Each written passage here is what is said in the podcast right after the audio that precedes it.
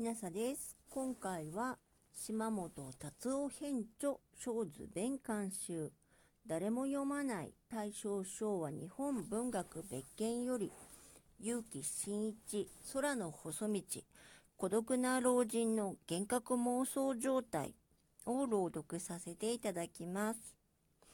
夏の強い日差しがやや前こごみの背中に突き刺さる。頭の芯をめぐって真っ赤な渦が盛り上がるようで、ふらつくほどのめまいがしてくる。山形老人は庭の片隅でもう30分余りもうずくまっていた。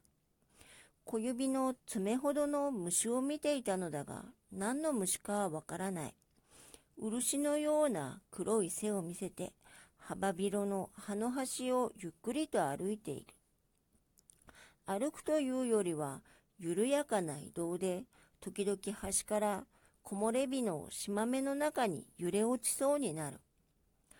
どこへ行くつもりか。しかしそれが30年前のよしこの化身のように山形老人には見えてくる。これまでにも化身と思って見たものは幾度となくある。その都度厳しい眉を寄せたものだが、やがて草木中魚ことごとく時と場合に従って何かの化身であると思うようになってきている。死者からの頼りが時々聞こえてきた。その前触れはりんりんと耳の奥で鳴った。結城真一は大正5年1916年に生まれ、昭和59年1984年に没している。矢部昇によると、終生私の少女を書き続けた作家だという。その少女に結城は、昭和11年1936年8月に、療養先の千葉市登戸海岸で出会った。当時、結城は数えで21歳、少女は13歳であった。行き来したのは月末の1週間だけだったが、後に勇気は書く。どんな不運な人生にも一度は幸運な日に恵まれることがあるとすれば、私の場合にはこの1週間のことであろう。空の細道は作者の死の4年前に発表された作品であるが、私の少女を書いた最後の作品となるはずのものであった。勇気は、あの作品は発表する気で書いたのじゃなかった。私が死んで机の引き出しを開けるとあの原稿が出てくる。そんなつもりだった。と語ったという。さて、空の細道は死に向かって傾斜する老人の想念に妖影する死んだ少女像などと紹介されるように、すでにこの世のものでない二人の少女、16歳の娘とその友人18歳と老人の物語である。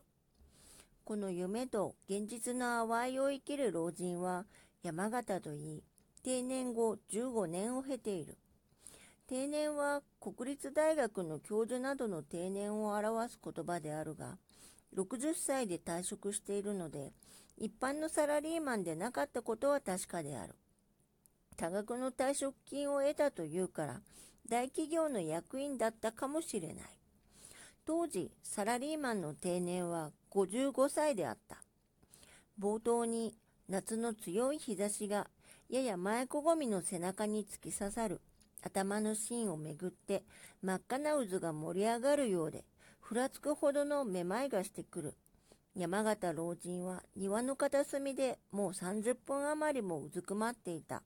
とあるので、元医者の筆者としては、この老人は熱中症、日射病で倒れる寸前かもしれないと心配になる。老人は草木中魚ことごとく時と場合に従って何かの化身であると思うようになってきている。死者からの頼りが時々聞こえてきたとある。宗教者であれば草木中魚ことごとく仏の化身と感じても違和感はないが、一階の老人がこのように述べたとすると、元医者としては関心を持たざるを得ない。草木中魚ことごとく時と場合に従って何かの化身と確信しているのであれば、精神医学でいう妄想着想という症状に似ている。こうした妄想は自発性パラフレニーやアルツハイマー病の初期に現れるが、山形老人の場合は少し違うようだ。これらの病気では妄想は被害妄想が主であり、不安や恐怖感のようなマイナスの感情を伴う。一方、山形老人は死者の訪れに癒され、性的な感触も被害的に感じるのではなく、嬉しいものと捉えている。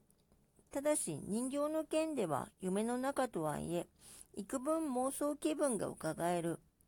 妄想気分とは、周囲の世界がなんとなく異様であり、不気味だ。何か起こりそうな雰囲気と圧迫感があるという気分である。老年期の幻覚妄想状態は孤独感、不安から誘発されることがあり、願望が幻聴、この場合は時々聞こえる死者からの頼りになったりするが、原子は夢によく似た体験で意識障害によることが多いとされる。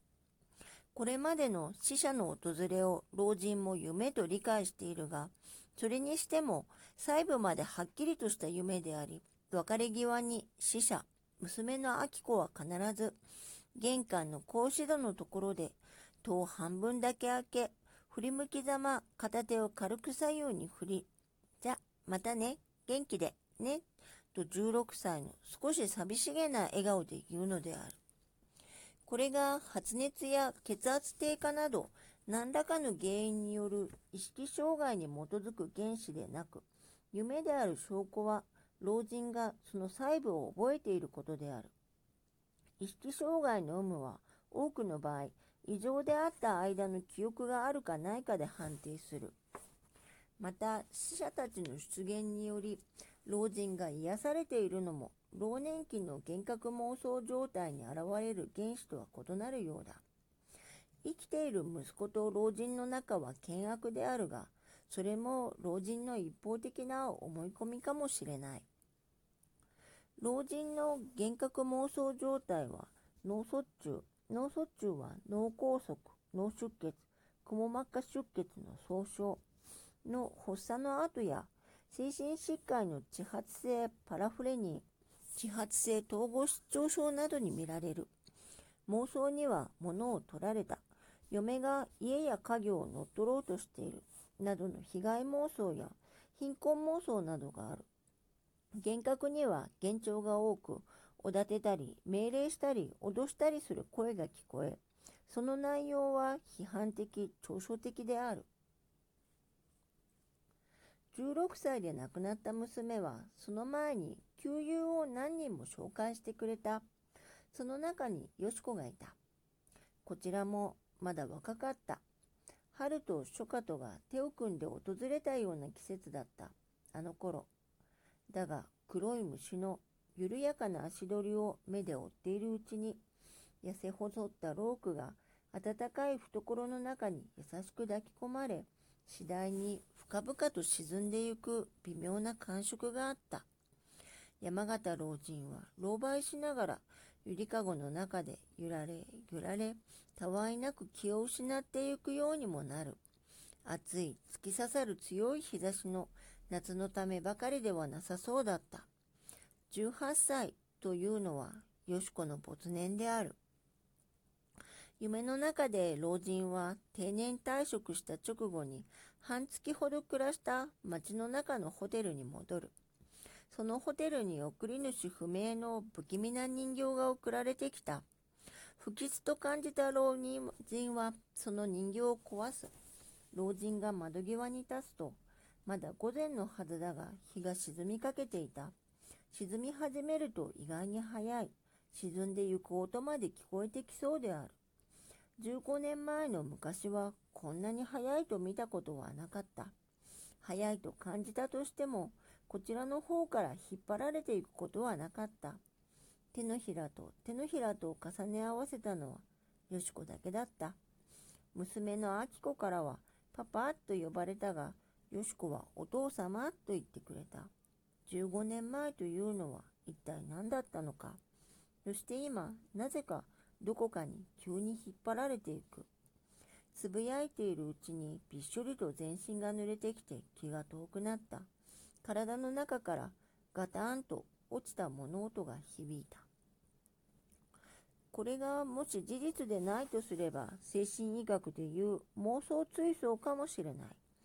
妄想追想とは全く経験のないことが追想として思い出され確信することである。少女が肉親や教師に性的危害を加えられたと訴えて、それが事実として通ることがある。